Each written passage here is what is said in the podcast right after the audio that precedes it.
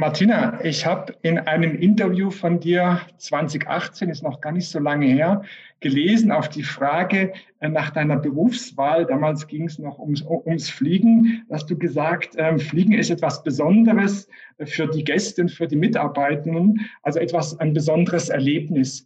Darf man das drei, drei Jahre später, 2021, noch so sagen? Das ist eine gute Frage. Das Erlebnis ist immer noch besonders. Also es ist immer noch so, dass alle besonders motiviert sind, die mit der Fliegerei zu tun haben. Es hat sich natürlich ein bisschen gewandelt, dass sich in die Fliegerei das zweite Thema eingeschlichen hat. Das konnte man dann übrigens im Jahr 2019 auch tatsächlich schon erleben, nämlich die Frage, wie ist mein ökologischer Fußabdruck? Nicht nur äh, bei den Gästen, auch bei den Mitarbeiterinnen und Mitarbeitern. Und äh, das beschäftigt äh, die Leute in der Fliegerei jetzt ja auch. Man sieht, äh, wie mit Hochdruck daran gearbeitet wird, diesen Fußabdruck wirklich klimaneutral zu gestalten. Und das wird dort auch eine große Aufgabe sein.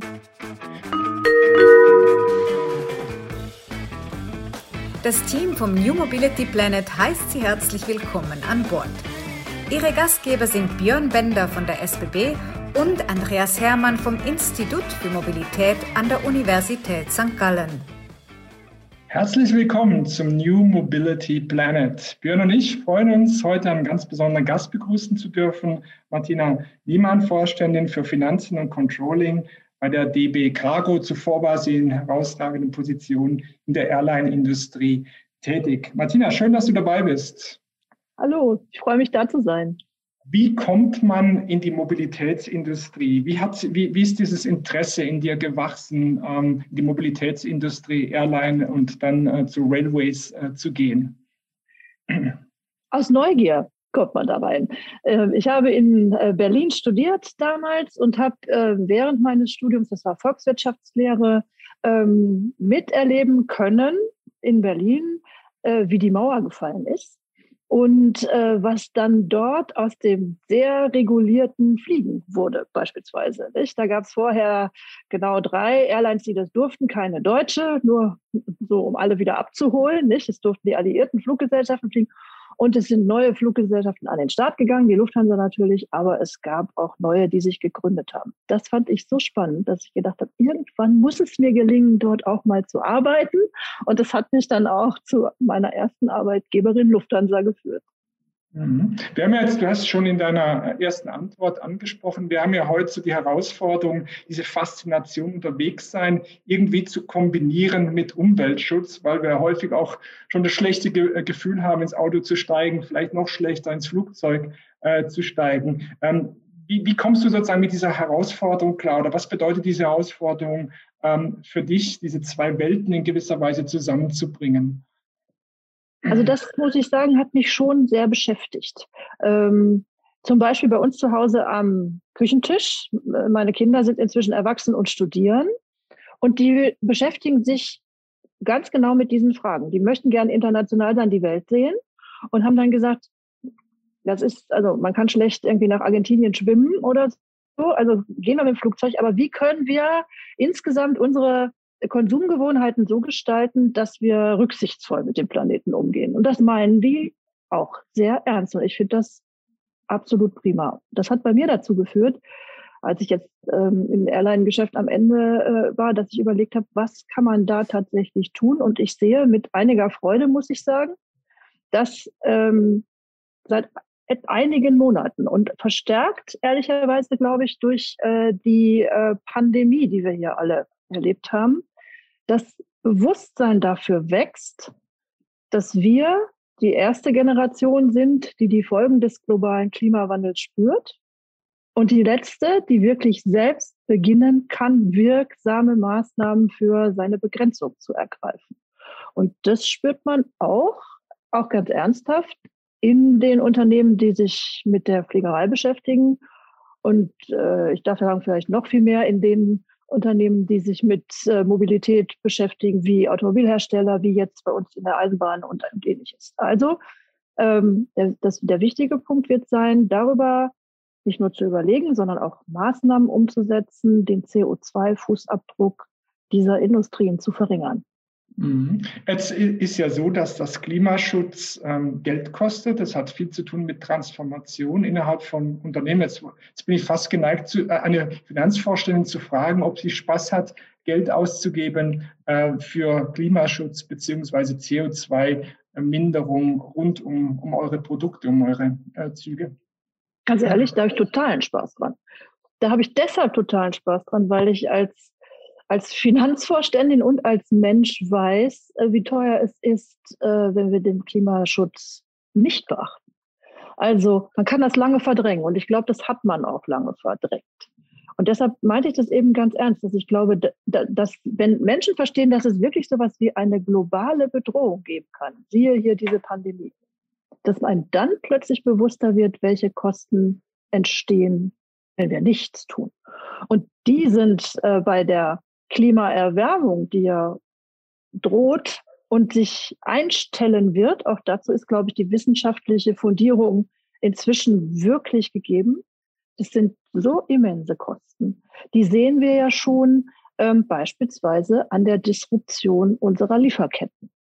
Und als Finanzvorstand wägt man ab und sagt, was ist das lohnendere Investment?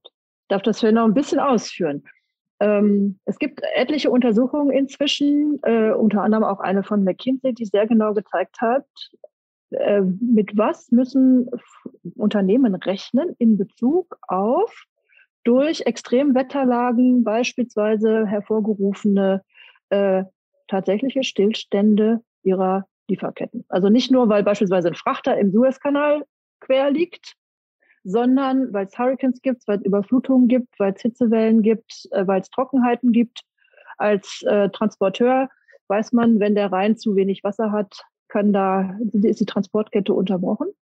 Und erstens die Wahrscheinlichkeit, dass solche Disruptions der Produktion auftreten und die Dauer, für die sie auftreten, sind extrem gestiegen. Was früher einmal in zehn Jahren statistisch passierte, passiert jetzt diesmal 3,7 Mal in zehn Jahren. Und die Unternehmen können alle ermessen, das haben alle gelernt letztes Jahr. Was heißt es, zwei Monate Produktionsstillstand? Ich war da noch bei Lufthansa im vergangenen Jahr und man kann sehr genau ermessen, das war vorher vielleicht gar nicht so bewusst, was es jemand, was es heißt, wenn die Produktion zwei Monate steht, weil es irgendeine einen globalen Auslöser dafür gibt oder auch einen lokalen Auslöser. Da sage ich als Vorstand, ich muss investieren, und das sollten wir alle tun, in Maßnahmen zur Begrenzung des Klimawandels, damit ich das Risiko von solchen Produktionsausfällen begrenzen kann. Mhm. Und das ist gut angelegtes Geld. Ja, wir haben ja ähm, sozusagen die Wirtschaftsordnung, die im Prinzip marktwirtschaftlich geregelt ist. Und das führt dann mitunter dazu, dass wir diese Verkehrsträger parallel nebeneinander führen. Wir haben LKWs auf der Straße, wir haben DB Cargo äh, äh, auf den Schienen. Und da ist natürlich sehr, sehr viel Unwirtschaftlichkeit im System drin, zwangsläufig. Mhm. Ähm, so, aber beim Personenverkehr natürlich genauso. Würdest du dir wünschen, dass wir irgendwie einen Masterplan von mir aus nur für Deutschland, vielleicht sogar für Europa hätten, um dieses ganze Thema Verkehr und Verkehrseffizienz mit Blick auf den Klimaschutz zu verbessern? Es gibt ja verschiedene Masterpläne. Es gibt nicht den einen, aber es gibt das, den Masterplan Schiene beispielsweise in Deutschland. Es gibt aber auch die Gedanken, die jetzt in den European Green Deal einfließen, nicht? Die sagen, ähm, was wollen wir gemeinsam finanzieren, damit wir aus den Effizienzgewinnen die dann ja entstehen, wenn man nicht mehr Verkehre parallel nebeneinander äh, herfahren lässt oder auch herfliegen lässt, wenn wir das Kapital, was daraus entsteht, sinnvoll einsetzen. Und ähm, ich glaube, dass es immer mehrere Elemente braucht. Es braucht eine äh, kluge Regulierung. Also beispielsweise ähm, braucht es einen Blick auf die Dinge, die der sagt, welche Kosten werden denn durch einen Verkehrsträger hervorgerufen und muss der Verkehrsträger diese Kosten tragen, ja oder nein? Lange Zeit lang war die Haltung in Europa, dass der Verkehrsträger Straße diese Kosten mal nicht tragen muss, jedenfalls nicht vollständig. Ich glaube, wenn ich das so sagen darf, ihr in der Schweiz wart da immer vorbildlich äh, und habt schon etwas anders äh, über die äh, Regulierung auf die Straße und die Schiene beispielsweise geblickt. Aber ich, diese Erkenntnis schreitet jetzt langsam fort. Und das ist der eine Aspekt, der notwendig ist. Also die Ziele, die gesetzt werden und die Steuerungsideen, die beispielsweise ähm, Regierungen dabei haben. Am besten in einem europäischen oder sogar weltweiten Kontext. Denn es ist natürlich auch immer wichtig, dass man beachten muss, wohin weicht denn Geschäft aus, wenn es an einer Stelle reguliert wird. Das andere Element ist, dass auch Unternehmen erkennen, und ich empfinde das so, dass es zunehmend erkannt wird, zumindest die Kunden der DB Cargo spiegeln das sehr deutlich, äh, was man schaffen kann, wenn man die Kräfte bündelt und wie viele Wachstumschancen darin liegen, dass Wirtschaft sich global auf Klimaschutz und Nachhaltigkeit umstellt. Also wenn äh, das beobachtet werden kann, nicht, wie sich zum Beispiel, ist ja nicht nur die Transportindustrie, sondern die Stahlindustrie oder die chemische Industrie ähm, intensiv damit ähm, befasst, was da für Wachstumschancen drin liegen, umzusteigen von fossilen Energieträgern auf andere, wie zum Beispiel Wasserstoff, dann ist mir da nicht bange. Mhm. Björn, wie, wie seht ihr das bei der SBB?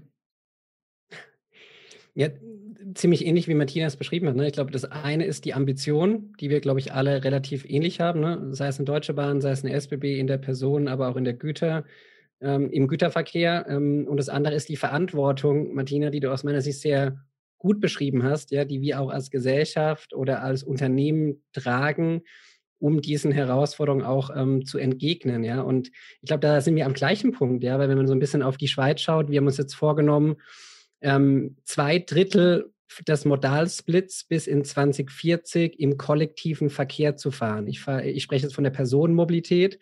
Mhm. Aber ich sage mal, 60 Prozent plus minus ähm, des Model Splits sollen im kollektiven Verkehr stattfinden, nicht nur auf der Schiene. Natürlich zählen da auch kollektive Gefäße auf der Straße hinzu. Aber das ist eine Riesenambition und es ist vor allem auch eine Riesenverantwortung, die wir da haben gegenüber, gegenüber dem Pariser Klimaabkommen, aber auch gegenüber anderen natürlich Nachhaltigkeitszielen.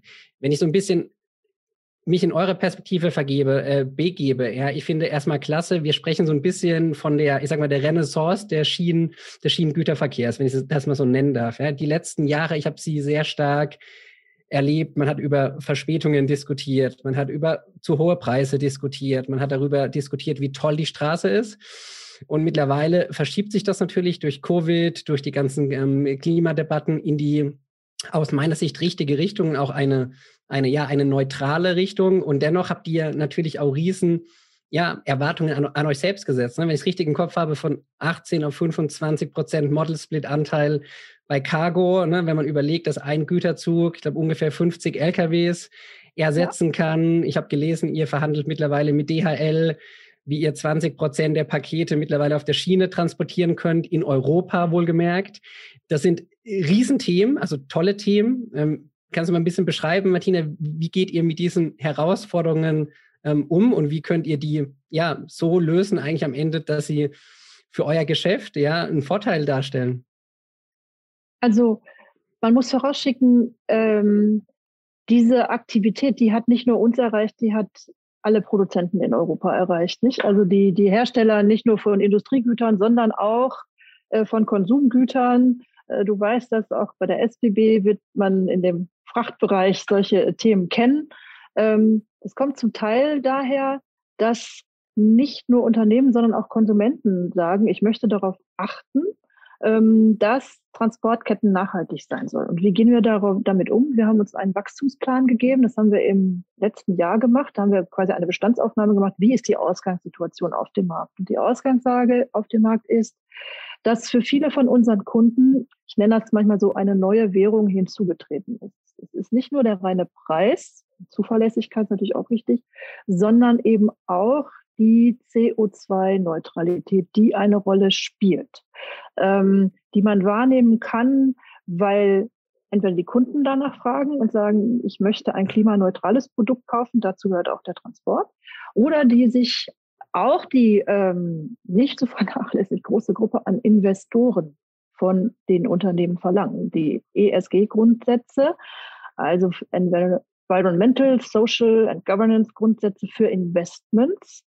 sind ja äh, ein Hebel, der sehr, sehr viel bewegen kann. Und so finden wir, dass die Kunden das ähnlich denken wie wir. Es ist also nicht nur, dass wir der Deutschen Post DHL vorschlagen, wie wäre es denn wieder mehr Verkehr auf der äh, Schiene zu fahren, sondern dass das auch mit den Nachhaltigkeitsgrundsätzen sehr gut zusammengeht, die diese Kunden haben. Und auf der, dem Element haben wir uns überlegt, wie viel Wachstum können wir stemmen? Was braucht es fürs System? Und da ist noch viel zu tun. Das äh, Schienensystem muss konsequenter, als es bisher der Fall ist, automatisiert und digitalisiert werden. Sonst sind diese Mengen, die äh, wir uns alle miteinander vorstellen, des Wandels, du hast über den Personenverkehr gesprochen, gar nicht unbedingt zu schaffen. Hm. Äh, und das ist uns auch bewusst. Da haben wir in der Wachstumsstrategie, und zwar nicht nur wir, sondern auch äh, die Regierung der verschiedenen europäischen Länder, ähm, nicht nur Ambitionen formuliert, sondern auch konkrete Maßnahmen hinterlegt. Also zum Beispiel nun endlich zu einer automatisierten und digitalen Kupplung zu gelangen. Eine Sache, die Kenner aus dem Eisenbahnverkehr schon Jahrzehnte vermissen. Also nicht nur die Digitalisierung, sondern auch die simple Automatisierung davon. Und äh, das wird ähm, auch ein, das werden, werden Elemente sein, in die viele Investitionen reingehen und in die auch viel staatliche Förderung mit reingehen muss und auch soll. So äh, sind die Beschlüsse jedenfalls gefasst worden, dass die EU genau diese Weiterentwicklung des Verkehrs deutlich unterstützt. Mhm. Was du, was du beschreibst, sind so ein bisschen die Kundenbedürfnisse, die sich verändern. Ne? Und, und mhm. der Rahmen, der wird gesetzt dann natürlich von, von Europa, von den jeweiligen Ländern ähm, etc. Ich, also ich finde es super spannend, weil ich sage mal aus der Innovationsperspektive und wir beschäftigen uns ja jetzt vor allem auch ähm, in meinem Verantwortungsbereich mit neuen Themen, ne? mit, mit, mit veränderten Kundenbedürfnissen, aber auch mitarbeitenden Bedürfnissen. Und ich würde das gerne mal so ein bisschen äh, breiter denken, weil ich weiß, du warst viele Jahre ja auch in HR-Verantwortlichkeiten unterwegs. Ja, und hast dich auch mit den internen Bedürfnissen beschäftigt.